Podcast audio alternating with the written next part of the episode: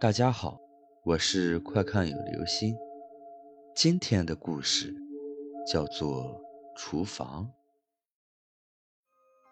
这是发生在我六岁那年的真实经历。那时候我们这里的农村还不流行盖平顶厢房，只有一排五间或四间房子，然后用红砖套起个院子。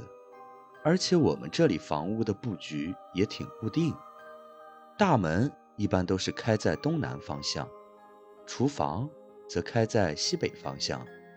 那是谁家要是有两个厨房的话，已经属于富裕户了。据闻张丽那年二十二岁，落得如花似玉一般。可惜的是，读完高中，因为成绩差。就没有复习，也没有上大学，在家里闲了四五年。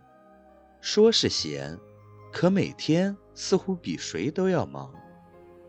因为他全家人都在平舆街上做生意，只有他一个闲人，就安排他在家里做饭送饭。这天，张丽如同往常一样，在厨房里做面条，低头擀面的时候。眼角的余光，看到似乎有一个黑影，他急忙扭脸去看，等扭过脸的时候，哪还有黑影？空荡的厨房里，除了锅碗瓢盆，就只有他自己而已。也许是错觉，只要是人，这一辈子基本上都会遇到这样的事情。无论你做什么，都会有可能在眼角的余光里。看到一闪而过的黑影，所以张丽并没有感到奇怪，继续做他的饭。过了一会儿，似乎又有黑影闪了一下，他本能反应的扭过脸看去，还是看不到什么。他心里却毛毛的，毕竟空旷的厨房里就只有他一个人，并且天也快黑了。那时我们村里还没有哪家有电视，所以大家一般吃完晚饭，消消食就休息了。到了八点多，街上一般就没人了，黑灯瞎火的。为了壮胆，张丽一边哼着歌，一边做着饭。很快，面条做好了，馒头也热好了，剩下的就是炒菜了。张丽来到卫生间。去洗手上的面粉。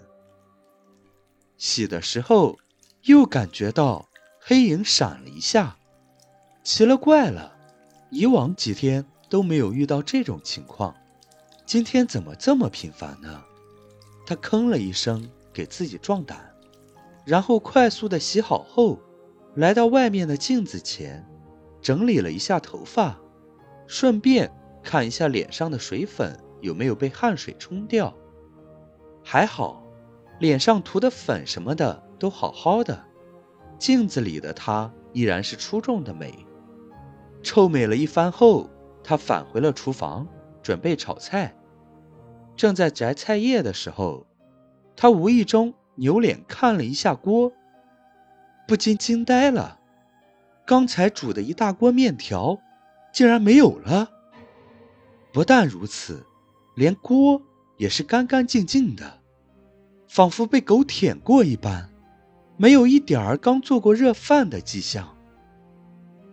他脑袋嗡的一下，赶忙从厨房冲了出来，看到大门紧闭，赶紧又在屋里寻找了一番，边找还边喊爸妈给自己壮胆：“爸妈，你们回来了吗？”然而，屋里巡视过后。并没有别的人或动物。可奇怪的是，一大锅热面条真的没有了。好了，这就是今天的故事。厨房，这鬼难道吃完面条还给刷锅吗？